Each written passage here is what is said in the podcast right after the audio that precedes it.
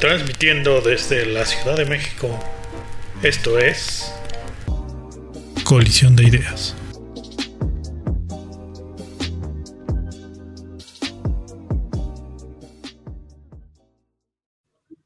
Hola, hola a todos, bienvenidos a Colisión de Ideas. Tenemos un episodio fantástico que nos va a acompañar Isabel Rojo. ¿Cómo estás, Isa? Muy bien, muchas gracias. Y Sofía Garrido. Sofía, ¿cómo estás? Te extrañamos el episodio pasado. Yo a ustedes, todo muy bien, muchas gracias. Qué bueno, qué bueno que estás aquí con nosotros. Y pues siguiendo con nuestra temporada en la que estamos hablando sobre branding y sobre eh, lo que significa pensar nuestros negocios, nuestros proyectos con un pie en el futuro, pues vamos a seguir con el tema. El episodio anterior platicamos sobre las diferencias entre branding y marketing. Y en este episodio queremos explorar un poco el tema de rebranding. ¿Qué es eso del rebranding? ¿Y cómo sé si mi proyecto, mi negocio, mi empresa lo necesita? Entonces, pues empecemos. Isa, cuéntanos, ¿qué, qué piensas? Qué, ¿Qué es el rebranding? Bueno, Mm, lo primero que me, hace, que me hace pensar esta manera de enmarcar esta aproximación al rebranding es que si tienes un pie en el futuro, lo que requiere de ti es todo el tiempo estar alerta de las señales, de lo que sucede en el entorno, de lo que sucede con tu audiencia y fluir con ellos.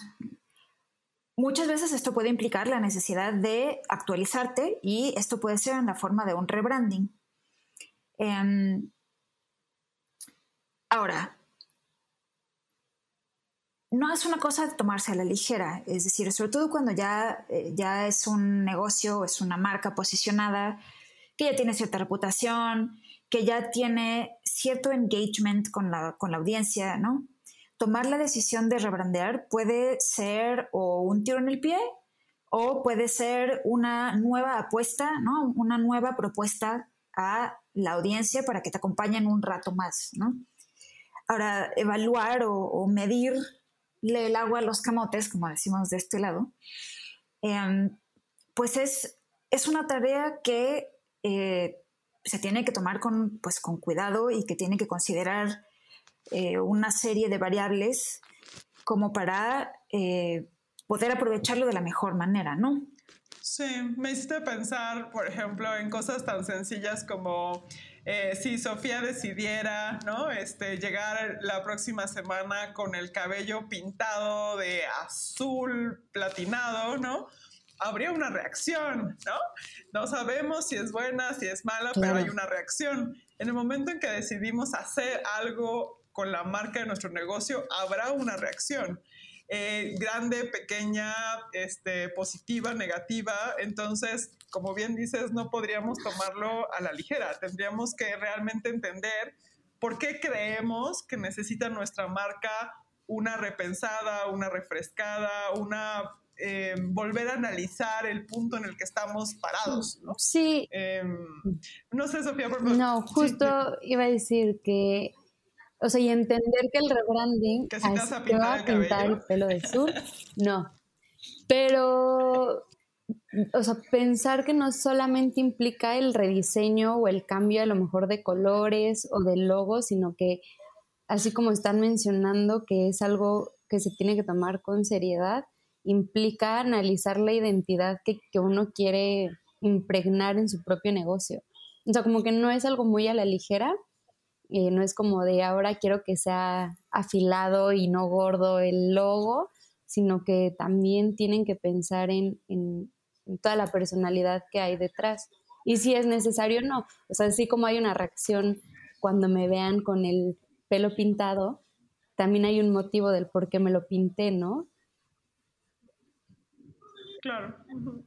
Que, está interesante em, pensar que hay muchos motivos por los cuales tenemos la marca que tenemos, ¿no? O sea, eh, platicábamos hace rato en la preparación del episodio de que muchas veces cuando alguien o un equipo de personas o una persona está decidiendo la marca, lo que uno piensa es en el nombre y en el logo. eh, piensas en los colores, pero normalmente ¿qué sucede? Tal vez estás en una reunión con tus amigos, están eh, rebotando ideas en un café, este, votan por cuál es el nombre que más les gusta, este, qué colores, qué formas, cuáles son los logos que, les gustan como referencia y tal vez a veces le, preguntas a tu familia, pero de, de, alguna manera se decide así. Entonces, eh, es, algo que mucho Isa siempre nos dice, ¿no? Es decir, una cosa es lo que se viste y una cosa es lo que soporta. Entonces, a veces nos estamos deteniendo a pensar mucho en qué vamos a vestir de la marca, pero muy poco tiempo en pensar en qué soporta la marca y entonces luego nos nos topamos con unas paredes y unas barreras y de repente es como, chin, no sé si voy por buen camino y capaz tengo que hacer un rebranding. Claro, que creo que dices algo muy importante. Es decir, em, la imagen, el, costado del branding que se encarga de la imagen, es decir, del logo, de la paleta cromática tal vez, de la paleta tipográfica, eh, de tu tagline y del nombre, ¿no? Así es la punta del iceberg. Es el más visible, por eso, digamos, es como a la punta del iceberg, es lo que da cuenta de todo lo que debería de estar debajo. Entonces, un rebranding afecta todo lo que está debajo. Una de dos. O se piensa el rebranding como un fortalecimiento de la estructura y se ve reflejado como un, como un byproduct final en la imagen. O los cambios en la imagen que se hacen de manera cosmética, quieras o no, van a repercutir en la estructura del negocio propiamente, ¿no? Por eso es delicado lo que sea que se piense hacer para la marca.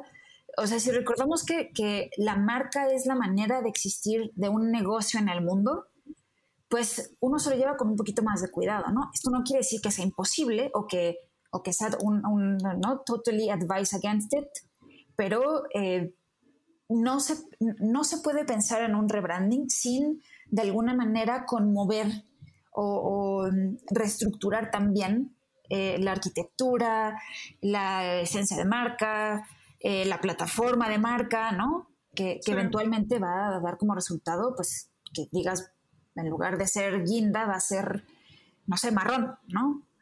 Sí, sí, sí, que por ejemplo es como pensemos en, en, Francisco que tiene un negocio y entonces es que no, tenemos que apelar a la población más joven, necesitamos que las Sofías del mundo nos compren. Entonces no, hay que pensar en algo más casual, más fresco, en algo que realmente atraiga a la juventud, ¿no? Y entonces pareciera que lo que eh, Francisco quiere es que su logo y, su, y, su, y, su, y sus, y, sus colores y su, eh, esa parte se vea muy fresco, ¿no? Se vea muy juvenil.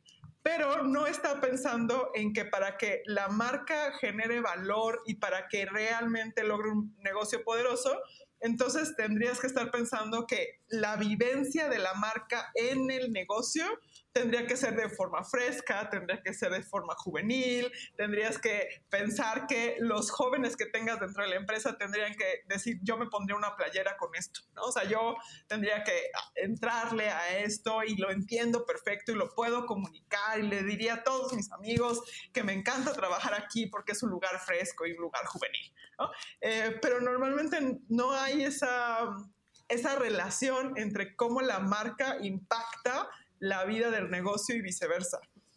y digo, a esto vamos en el por qué necesitamos un rebranding, ¿no? Ya sea porque quieres eh, ir acorde más a tu audiencia, que a lo mejor no te habías dado cuenta cómo era y ahora que ya estás en la marcha del negocio, eh, detectas ciertas características en ellos, piensa rebranding, o a lo mejor nunca lo habías hecho ya sea porque no lo tenías en mente y ahora dices, lo necesito. Em, no sé qué otros motivos pueden encontrar. Que mira, ahorita sí se me ocurre, incluso porque son cosas que nos pasan en, en la práctica, ¿no? Siento que en el caso de las startups, una de las principales razones para hacer el rebranding es porque el branding con el que empezaron no estaba sostenido en nada, ¿no? No funcionaba como un edificio, como una estructura, sino simplemente funcionaba como una especie de cosmética. Entonces, eh, como una eh, claro, y entonces a los tres pasos se dan cuenta de que no pueden seguir soportando esa manera de funcionar, ¿no? Una de las cosas que también nos ha pasado, ¿no? En, en algunos proyectos que hemos compartido y tal, es que una de las implicaciones del branding es pues que cómo está estructurada tu arquitectura de marca. Si no piensas de antemano en esta arquitectura, muy probablemente te encuentras con que, pues, no sé, vamos a poner algún nombre hipotético. La marca Casa Vieja, que es un póster que tengo frente a mí. Entonces, no sé, la marca Casa Vieja mm, tiene ciertos valores y ciertos atributos y está apelando a cierto público, pero luego se te hace que está increíble también, eh, ya que también vas a, a hacer otro proyecto con tus cuates, meter dentro de esta marca madre, digamos, meter también el negocio, la cocina integral. O, no sé, piedras frescas. Entonces, hay, es, es, muy interesante cómo hay, sobre todo ciertas startups que, no sé, al cabo de seis meses te das cuenta de que no hace sentido si es una marca eh, endorsada, si, si es bueno, una branded house o una eh, house of brands, si, cómo operan entre ellas, y una vez más, esto no solo requiere de un rebranding que le dé coherencia y que le dé una estructura para que sea fácil entender cómo funciona esa marca, sino que pues da cuenta, es un síntoma de que hay problemas en otro lado severos, ¿no? En, términos tal vez no solo en, de cómo se integran un negocio con otro, sino entre los socios, entre la lana, ¿no? Em, Sí, exacto, lo dices muy bien porque por eso uno no tiene que ser impulsivo al momento de querer hacer un rebranding pensando que esa es la solución para inmediatamente vender más, ¿no? O para inmediatamente este, eh, ya lograr posicionarte en el, en el, mercado. O sea, porque el, em, eh, la marca como concepto requiere un gran trabajo a largo plazo y que la cuides y que la nutras y que la, y que la acompañes, ¿no? Si no, es muy fácil simplemente que sea como eso, como un accesorio bonito más de tu negocio y no el negocio. Entonces, al final la gente se da cuenta, tu audiencia se da cuenta. En algún punto, por más hermoso que esté tu diseño y se vea fenomenal, entonces, las Sofías del mundo se van a dar cuenta de decir, ¿no? Tú me decías que eras casual y juvenil, pero tu soporte al cliente es terrible y es como del siglo pasado, o, ajá, tú piensas que voy a pagar eso, pero tú no sabes que gasto en estas plataformas de streaming y no voy a pagarte a ti, ¿no? Entonces, claro. Es, es muy fácil que las, que las contradicciones y esas Em, eh, enfermedades del negocio surjan y tú lo que estás tratando de hacer es eh, taparlas con un nuevo diseño y con algo más bonito. Claro, ahora atendiendo a la pregunta que, que tenía Sofía hace un momento, hay otras situaciones en las que eh, se puede pensar en un rebranding, ¿no? Tal vez uno de los ejemplos que se me ocurren de primeras es cuando hay estos como mergings entre compañías y entonces ahora tienes que, tienes que, la imagen tiene que dar cuenta de estos cambios que están sucediendo al interior, que por lo general sí son revolucionarios, ¿no? Cuando hay estas dos compañías que de pronto se funden. Em, cuando, hay, cuando es necesario reposicionarse, como ya lo habían dicho, porque, no sé, ahora tienes que apelar a una audiencia distinta. Eh, también puede ser cuando tienes un problema de reputación, ¿no? Que bueno, como lo decías, como lo decías hace un segundo, si tienes un problema de reputación, la imagen es el último de tus problemas.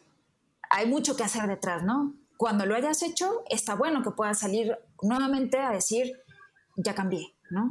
Pero es así, es un tiro en el pie decir, ya cambié cuando no has mm. cambiado, ¿no? Sí, me hicieron, ¿saben qué pensar? Que lo vi hoy en, este, en, Twitter. Hay una cuenta de Twitter muy divertida que se llama Brands Getting, Getting Owned, ¿no? O sea, que significa que es cuando las audiencias le responden a la marca y la ponen en su lugar. Y entonces descubrieron, por ejemplo, que este, creo que era American Airlines o una, una eh, aerolínea americana, el día del orgullo, ¿no? El, Pride Day. Entonces de repente apareció la cuenta, ya sabes, ¿no? Con el cover, con el arco iris y así. Ese, o sea, duró un ratito y de repente ya regresó a, a la normalidad. Y entonces exactamente el cuestionamiento era, hay, empresas que solamente lo ponen por ponerlo. O sea, solamente quiero, quiero parecer que soy una marca que apoya el orgullo, lo pongo un ratito en mis covers y listo. Y lo quito lo más rápido que pueda y, este, y ya, ¿no? No hago ninguna otra cosa. Eh, entonces, por ejemplo, ese es un caso bien interesante de una marca que simplemente, como por cumplir, por un asunto de no cancelación, por un asunto de de que no llegue el, problema, lo hago, ¿no? Y otras marcas lo toman como parte de su soporte el, el, ser muy pro la diversidad, muy pro la inclusión y hacen muchas otras cosas en sus políticas, en sus formas de trabajo, en los diseños del negocio, en la propia marca, en la experiencia, en la imagen, pero eh, es dos formas totalmente opuestas de, de trabajarlo. ¿no? Claro, es como que vas palomeando, ¿no? Em, la causa, la, causa de moda, palomita, cover, ¿no? Este, y pues claro, la gente, tal vez antes era más fácil, ¿no? Salirte con la tuya en ese sentido, pero ahora no. Y los, la audiencia, ¿no? They're gonna hold you accountable. Y es, es muy complicado más bien cada vez es más difícil que se salgan con la suya, digámoslo así, y que no les cobren la factura. Porque movimientos de este tipo, además es, algo que no, que no creo que no mencionamos la semana pasada, pero me parece que sí es muy importante porque la manera, una de estas tendencias de los cambios del branding, eh, digamos, de cara al futuro, es que el posicionamiento que era ¿no? la joya de la corona anteriormente porque agarrabas tu cachito y te lo apropiabas y de ahí nadie te movía, si hacías bien la chamba, pues ya no se sostiene. O sea, quedarte en el mismo lugar haciendo las mismas cosas, vistiendo los mismos colores, pintándote de la misma, ¿no? De la misma forma, pues gets old y gets old así como el mismo día, ¿no? Entonces, lo que habla por ti ya no, ya no necesariamente el color del que te vistas o eh, esa posición de la que te agarras con uñas y dientes, sino las acciones que llevas a cabo, que tienen, digamos, la coherencia, la congruencia y la consistencia, ya no recaen en que siempre seas azul, sino en que transmitas los mismos valores, que te, digamos, que, te, te a los mismos principios. Lo que pasa con estas acciones es que, pues, lo que antes se entendía, ¿no? Como, como como la Biblia del branding, pues no, la, están entendiendo, ¿no? Estas acciones justo es como si llegaras a dar un manazo en el castillo de naipes que habías armado, ¿no? Y aquí otro, otra razón podría ser, bueno, entre esta lista de motivos o ejemplos, es que no hayas tenido antes el dinero, pero te va bien con tu negocio y lo querías hacer, pero no lo lograste y vas a recibir una gran inversión y entonces por fin puedes hacer el branding que deseabas y tendrás que transformar todo para poder tener eh, pues sí, la imagen y la identidad que, que compete a tu negocio. Y ya tenemos por lo menos ahorita la fila. Sí, que esa es una gran oportunidad. ¿no? Sí, no, ahorita ya iba a hacer el recuento de cuántos, eh, cuántas razones eh, tenemos para hacer un rebranding eh, me dirán si falta alguno, pero bueno, el primero es este, cuando crees que estás enfermo de algo, que algo te falta, que en tu negocio no te va bien, que necesitas darle nueva frescura a tu marca, crees que algo está fallando y por ende eh, vas a buscar un rebranding. Eh, el segundo puede ser este que tienes una gran inversión o le esté yendo muy bien a tu negocio, por lo tanto vas a hacer el rebranding que siempre has deseado, que va acorde a tu, a tu negocio. Em, el tercero, hijo. Sí, sí, o sea, te está yendo muy bien. No, bueno, más bien, primero es, tienes problemas y hiciste un buen diagnóstico y te das cuenta que sí es un tema de rebranding, ¿no? O sea, que que no estás para nada siendo consistente, ni atractivo, ni, ni, ni, claro en, en, lo que quieres este, eh, decir hacia afuera, ¿no? Em, aunque tu producto puede ser bueno, pero no logras para nada eh, eh, vincularte o conectarte. ¿no? El segundo que mencionaste es porque te está yendo muy bien, o sea, por fortuna estás listo para escalar, te está llegando inversión, estás listo para pensar el siguiente nivel y entonces este, amerita, ¿no? Darle mayor fortaleza y mayor poder a tu, a tu marca. Este, y creo que también el tema de la audiencia, ¿no? O sea, el tercero puede hacer, el rebranding se justifica cuando te estás dando cuenta que tu audiencia está cambiando, está evolucionando, que la forma en la que antes te comunicabas ya no, eh, ya no reaccionan de la misma manera. Creo que tal vez lo añadiría ahí cuando tienes algo, cuando hay algo importante que está sucediendo al interior del negocio que, tiene, que, tu audiencia tiene que conocer. Por ejemplo, esto pasa un montón, eh, ustedes lo podrán constatar cada sexenio, ¿no?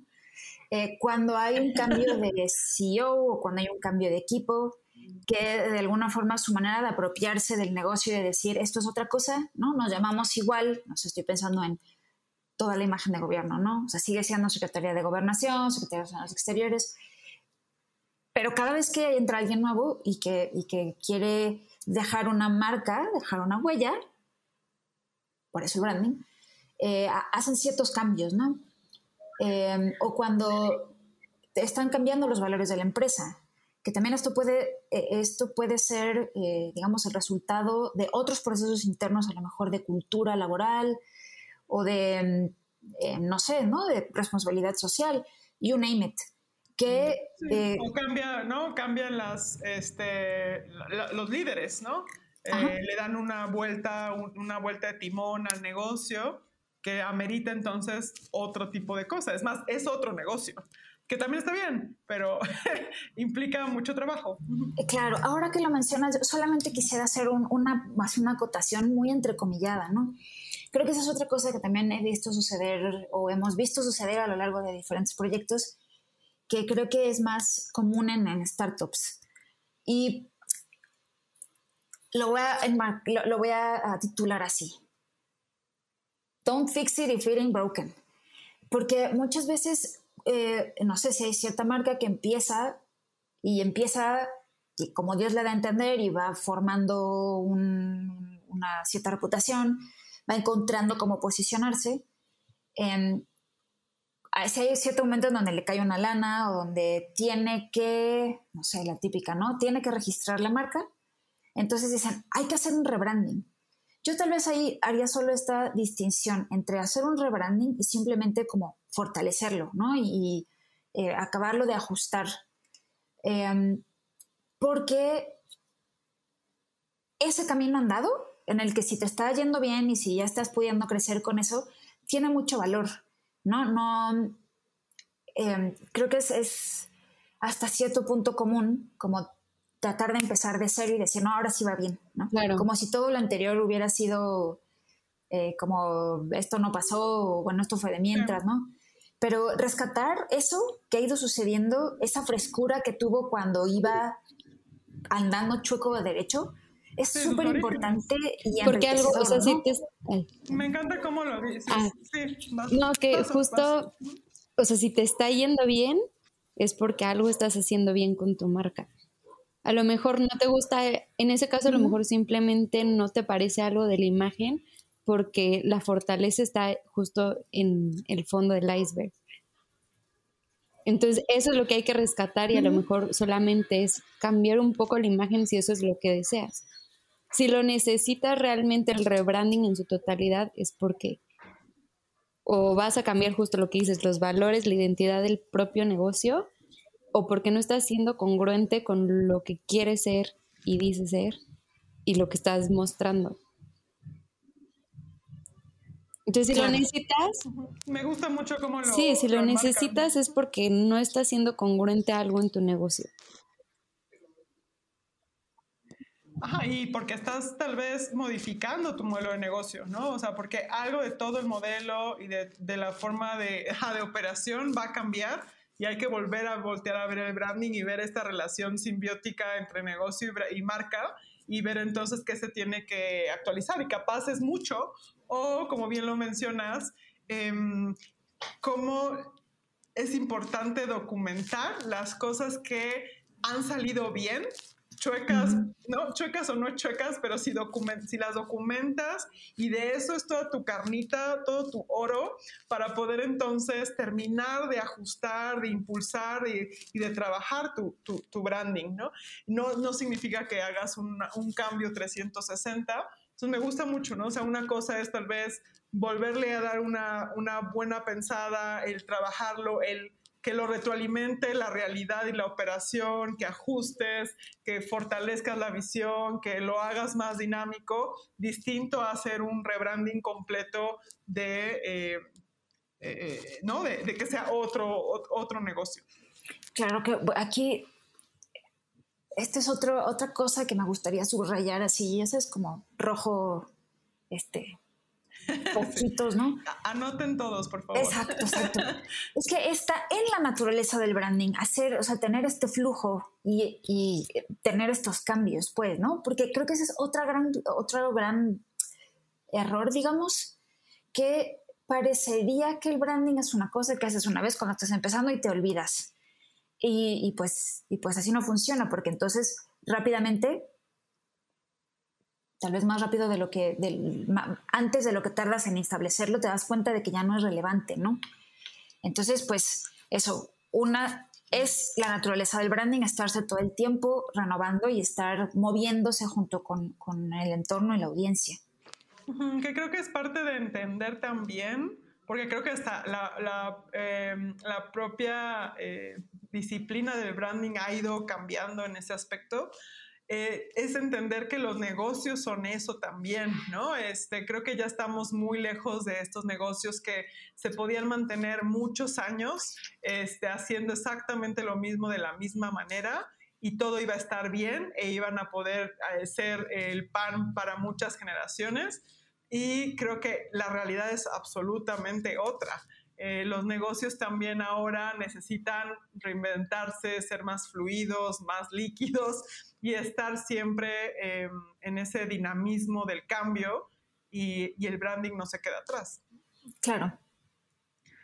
Oigan, pues qué interesante. Este, yo creo que, saben que sería muy bueno pensando mucho en, lo que estamos construyendo, en los proyectos que, tenemos y, y, con la audiencia que nos escucha, es este, tal vez remarcar que para los proyectos que tienen algún enfoque social, algún enfoque educativo, de responsabilidad social también, que están buscando, em, eh, por ejemplo, eh, resolver alguno de los objetivos de desarrollo sostenible de, este, de la ONU, o sea, todos estos también proyectos de emprendimiento social o de organizaciones sociales o sea, este e, es, igual de importante eh, pensar muy bien, o hasta a veces hasta más, pensar muy bien el tema del branding y el rebranding, porque a veces hay grandes ideas allá afuera sobre qué se puede hacer para, para mejorar algún cachito de este mundo o para ayudar a alguien, y hay veces que simplemente eh, no hay una estrategia de marca y no se puede realmente... Em, no, se siente consolidado ni consistente y hay a veces grandes ideas y creo que el branding viene también a, darle un buen eh, sustento y un buen peso a todos esos innovadores sociales que andan allá afuera. Sí, de acuerdo. Pues, sí, oigan, es que, tenemos ahí tanto, tanto que conversar. Y pues nada, creo que ha sido un gran episodio sobre qué es el rebranding y cómo, cómo sé si lo necesito. Y seguiremos explorando estos temas de branding futuros eh, relacionados con los nuevos proyectos, los nuevos trabajos, las nuevas empresas. Y nos encantará verlos en el siguiente episodio. Yo soy Yanira Matienzo y me acompaña Isabel Rojo y Sofía Garrido. Es un placer, como siempre, que estén con nosotros en Colisión de Ideas. Nos vemos pronto. Gracias.